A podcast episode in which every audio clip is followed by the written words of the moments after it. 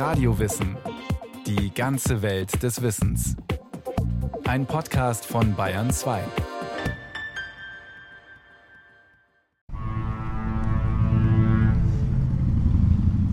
Schon beim Aufwachen, noch im Halbschlaf, hört man in San Francisco, ob Nebel über der Stadt liegt.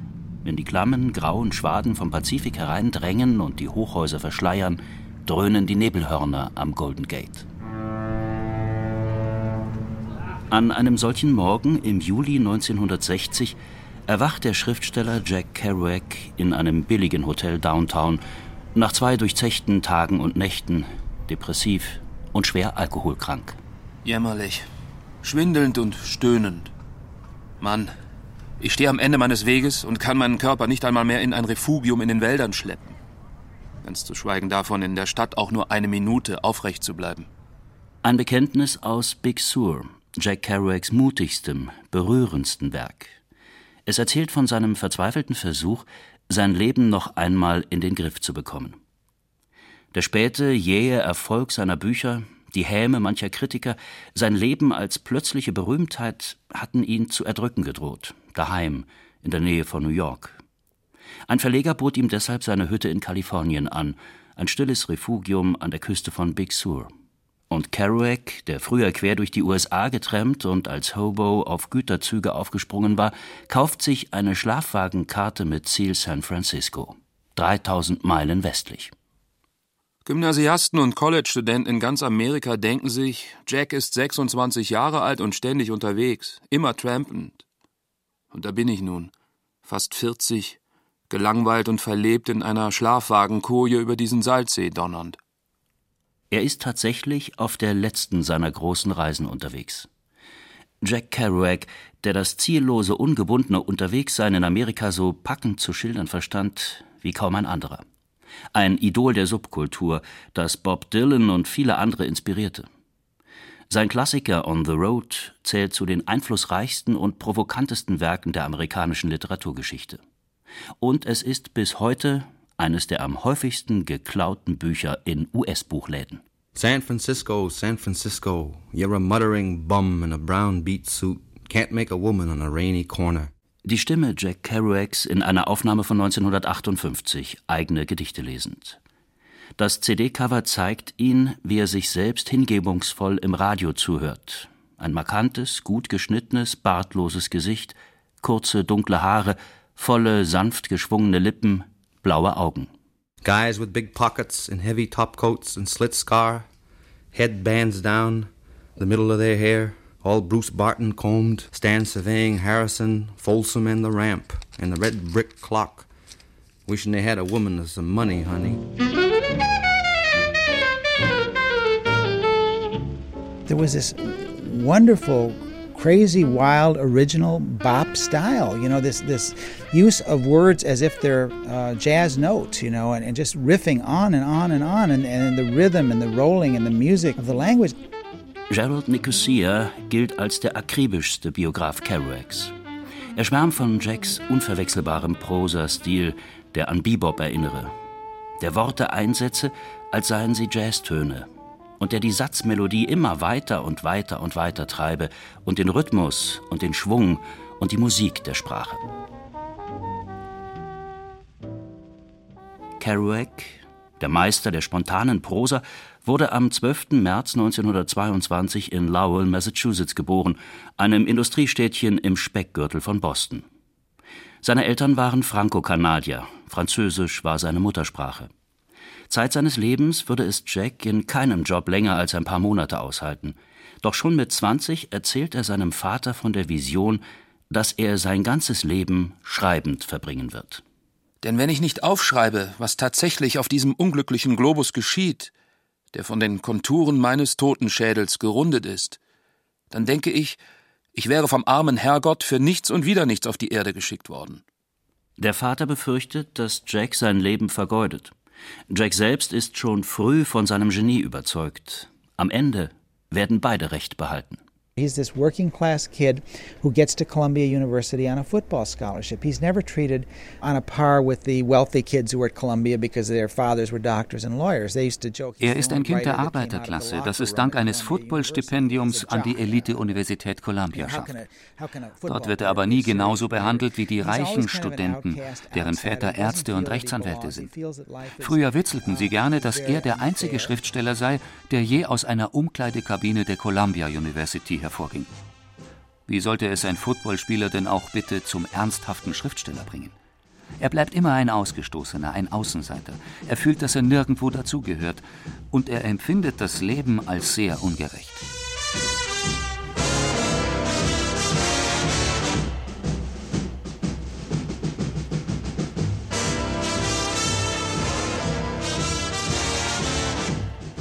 Die Jahre nach dem Zweiten Weltkrieg sind in den Vereinigten Staaten eine Zeit nie dagewesenen Wohlstands. Der American Way of Life gilt als das globale Erfolgsmodell. Er segnet die Konsumenten mit UKW-Radios, Wäschetrocknern und Fernsehgeräten. Doch die satte Gesellschaft beginnt erste Risse zu zeigen. Anfang der 50er Jahre bringt Hollywood Streifen auf den Markt, die rebellische Geister feiern Außenseiter, die mit Konventionen brechen und ihren eigenen Gesetzen folgen. Marlon Brando in The Wild One oder Rebel Without a Cause mit James Dean.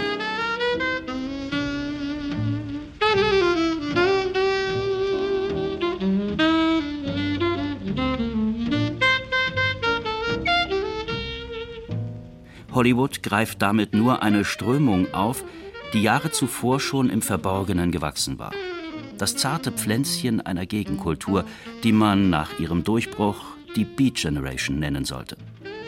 In den Worten des Historikers Jay Stevens Junge Existenzialisten mit zerlesenen Kopien von Camus in den Taschen ihrer Baumwollhosen, Drogensüchtige und Jazzbegeisterte, die ihr Leben mit der Hingabe und Leidenschaft eines Charlie Parker Solos leben wollten.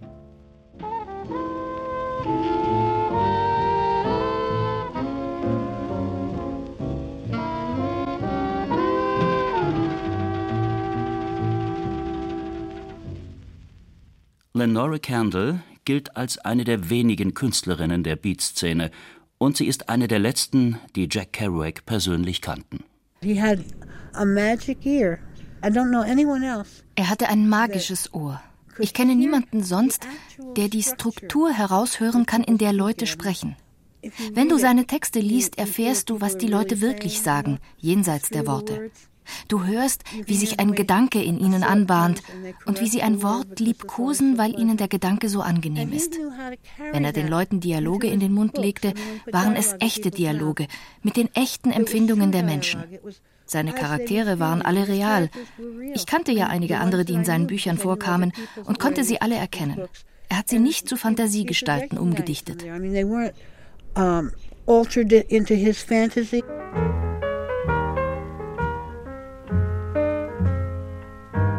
Ende der 40er Jahre schloss Kerouac an der Columbia-Universität Freundschaft mit dem morphinsüchtigen Schriftsteller William S. Burroughs, mit Allen Ginsberg, der mit seinem Gedicht Howl später zur Ikone der Beat Generation werden sollte, und mit Neil Cassidy, einem rastlosen, vor Ideen und Tatendrang überschäumenden Sohn eines alkoholkranken Wanderarbeiters aus Denver.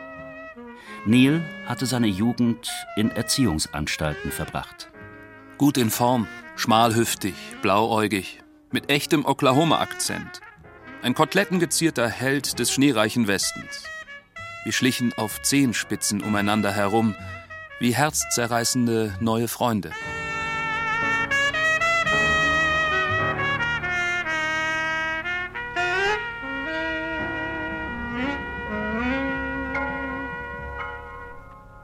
In On the Road nennt Kerouac sie beide Blutsbrüder. Sie sind Schicksalsgenossen bei ihren Fluchtversuchen aus dem fantasielosen Kommerz des Mainstream, Seelenverwandte in ihrer Suche nach unmittelbarem, unverstelltem Leben im Hier und Jetzt. Voller Lebenshunger, ohne Geld, ohne Pläne und in wechselnder Gesellschaft brechen die Freunde auf in die Weite Amerikas. Das Unterwegssein mit seinen Fügungen und zufälligen Begegnungen wird für sie zum Selbstzweck. Irgendwo unterwegs, das wusste ich, würden wir Mädchen finden, Visionen, alles. Irgendwo unterwegs würde mir die Perle überreicht. Ein italienisches Einwandererviertel in San Francisco am anderen Ende der USA wird ihnen zur zweiten Heimat. North Beach, wo eine Art Pariser Existenzialismus auf amerikanisch zu besichtigen war, wie die Zeitung Die Welt schrieb. Hier, zwischen den billigen Restaurants der nahen Chinatown und Cafés mit starkem Cappuccino, begann Mitte der 50er Jahre eine Literaturszene heranzuwachsen in der liberalen Atmosphäre San Franciscos. Jack Kerouac war eher der Chronist dieser Szene als ihr Motor. Ich trottete hinterher, so wie ich mein ganzes Leben lang hinter Leuten hergetrottet bin, die mich interessieren. Denn die einzigen Leute für mich sind die Verrückten, die verrückt sind nach Leben, verrückt danach zu reden, verrückt danach erlöst zu werden, die nach allem gleichzeitig gieren, die nie gähnen oder Allgemeinplätze von sich geben, sondern brennen, brennen, brennen. Viermal in drei Jahren überquert er, der selbst lichterloh brennt, den Kontinent, mit oft nicht viel mehr als Apple Pie und Ice Cream im Magen. Für Millionen junger Leser werden seine Trampreisen später zum Sinnbild des Ungebundenseins, der Befreiung von bürgerlichen Konventionen, der Jagd nach Abenteuern. Doch Jacks verzweifelte Fluchten quer durchs Land, schreibt seine erste Biografin Ann Charters, spiegelten tatsächlich nur seine eigene Verwirrung. Neil ist selbstverständlich die Seele dieser Entdeckungsreise in die reine, abstrakte, sinnlose Bewegung, schrieb William S. Burroughs. Er ist die treibende Kraft, zwanghaft, hingebungsvoll, bereit, Familie, Freunde, selbst sein eigenes Auto der Notwendigkeit zu opfern, sich ständig von einem Ort zum nächsten zu bewegen. Frau und Kind mögen hungern, Freunde zählen nur, wenn man sie um Spritgeld anhauen kann. Neil muss unterwegs sein. Im April 1951 hakt Kerouac on the Road nach diesem Vorbild in nur 21 Tagen und Nächten in die Schreibmaschine, gepusht von Kaffee. Ein Sturzbach der Worte ohne einen Absatz, auf acht zusammengeklebten Rollen Pauspapier, Gesamtlänge 36 Meter. Wer genauer hinsieht, entdeckt hinter der atemlosen Jagd nach Kicks und der Meilenfresserei, die er beschreibt, eine empfindsame Sinnsuche von großer Melancholie. Ich habe Bilder in meinem Kopf, wie in einer Art Atelier. Ich kann sie herausholen und sie mir wieder ansehen. Jack trug die Wesensarten von Menschen in seinem Kopf und konnte sie wieder herausholen. Viele Menschen, hm? Ja, ich weiß nicht, ob er je einen Menschen, den er getroffen hatte, wieder vergaß. Und doch war er ständig einsam. Jack war ein Meister des Buches, aber er meisterte sein Leben nicht. Selbst unter den Beatniks blieb er ein Außenseiter. In Allen Ginsbergs Apartment in New Yorks East Village hingen alle Jünger der Szene in schmutzigen Unterhemden herum, in zerschlissenen T-Shirts und ausgelatschten Turnschuhen, schreibt Ann Charters. Kerouac war der Einzige, der blaue Seidenhemden trug und Hosen mit Bügelfalte. Er war der Einzige, der noch bei seiner Mutter lebte und er begann zu oft und zu viel zu trinken. Jack Kerouac hatte zu lange auf den Erfolg gewartet. Nachdem er On the Road im Schaffensrausch hingeworfen hatte, vergingen sechs Jahre, in denen er immer wieder vergeblich versuchte, die dicke Rolle Pauspapier einem Verlag anzudienen. Er bringt das Manuskript also seinem Lektor, rollt es auf den Teppich aus und der wirft einen spöttischen Blick darauf und sagt, Oh Jack, wie soll ich das denn redigieren, dieses Stück Altpapier? Und er lehnt es ab. Und das Buch wird natürlich immer wieder abgelehnt, selbst nachdem es Jack auf normales Schreibmaschinenpapier abtippt. Und so wird er allmählich bitter, etwa im Sinne von, ich bin ein Genie und ich habe diese tolle Leistung hingelegt und verdiene immer noch nicht genug genug zum Leben. Meine Mutter zahlt immer noch meine Rechnung. Im September 1957 endlich bringt Viking Press On the Road heraus. Das Buch wird zum Senkrechtstarter und hält sich sechs Wochen auf den Bestsellerlisten. Die New York Times preist es als die am schönsten ausgearbeitete, klarste und wichtigste Äußerung von Kerouacs Generation. Doch ein konservativer Kritiker schreibt, das Buch sei eher ein Krankheitsbeweis als eine künstlerische Kreation. Ein anderer verreist es als Grunzlaute eines Neandertalers.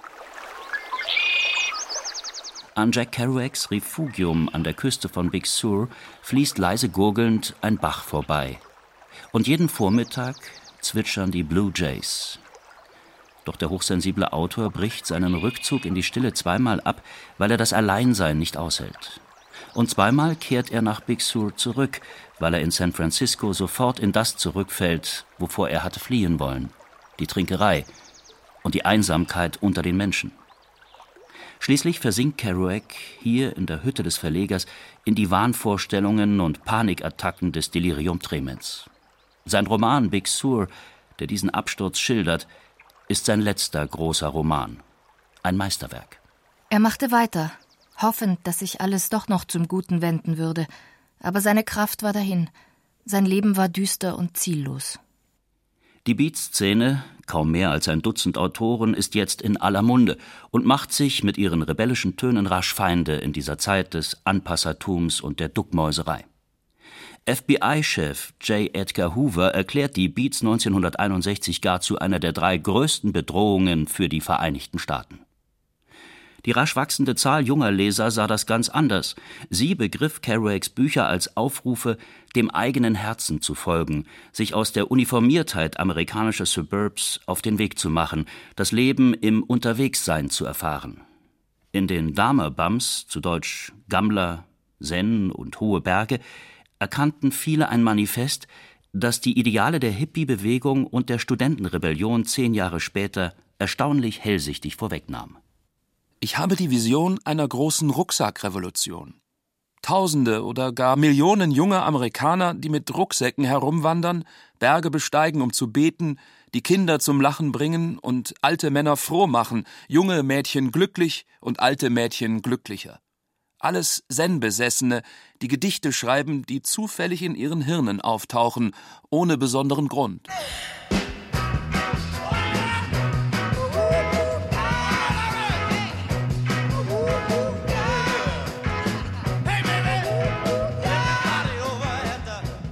Im Januar 1967 läutet das erste Human Be In in San Franciscos Golden Gate Park den Summer of Love ein, den Höhepunkt der Hippie-Bewegung. Auf dem Podium vor rund 20.000 jungen Leuten, viele davon im LSD-Rausch, sitzen drei Weggefährten Jack Kerouacs: Allen Ginsberg, Lenore Candle und der Dichter und Zen-Buddhist Gary Snyder. Die Rucksackrevolution ist wahr geworden. Hunderttausende junger Leute trampen quer durch Amerika, friedensbewegt, Blumen im Haar, auf der Suche nach freier Liebe und echter Gemeinschaft, zerlesene Kopien von On the Road im Gepäck.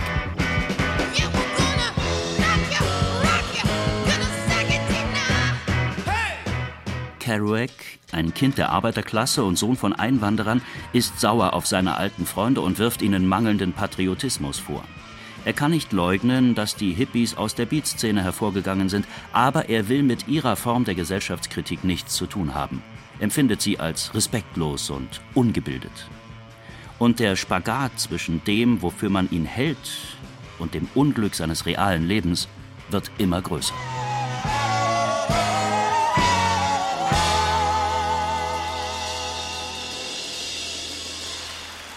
Viele haben sein Scheitern der problematischen Beziehung zu seiner Mutter angelastet, die ödipale Züge trug.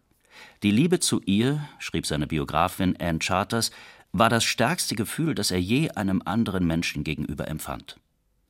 Seine Tantiemen als Schriftsteller landeten auf ihrem gemeinsamen Bankkonto. Seine Schecks mussten auch ihre Unterschrift tragen. Und seine spontane Prosa ist aus Respekt oder Angst vor seiner Mutter nicht so dokumentarisch wie sie scheint. Es ist leicht, seine Mutter Gabrielle, die er Memère nannte, als den Bösewicht in seinem Leben hinzustellen. Allen Ginsberg und William Burroughs haben das oft getan. Aber auf eine Weise hielt sie ihn auch am Leben. Er hätte nie all die Bücher geschrieben, wenn sie nicht so lange die Rechnungen bezahlt und ihr gemeinsames Zuhause gemietet hätte. Aber er schaffte es nicht, ihr Grenzen zu setzen. Manche Leute vermuten, dass er sogar seine einzige Tochter Jane verleugnet hat, weil Gabrielle ihm nicht erlaubt hätte, eine Familie außerhalb ihrer beider, Mutter und Sohn, zu haben. Als Katholik hielt Jack Kerouac bis zuletzt an seinem Glauben fest, dass Selbstmord Sünde sei. Aber er trank sich systematisch zu Tode. Als Ann Charters Kerouac zu Hause besucht, zeigt ihr seine Mutter einen dunklen Schlitz in der Wand, versteckt hinter einem Bilderrahmen. Die Spur eines Messers, das Jack nach ihr geworfen hatte.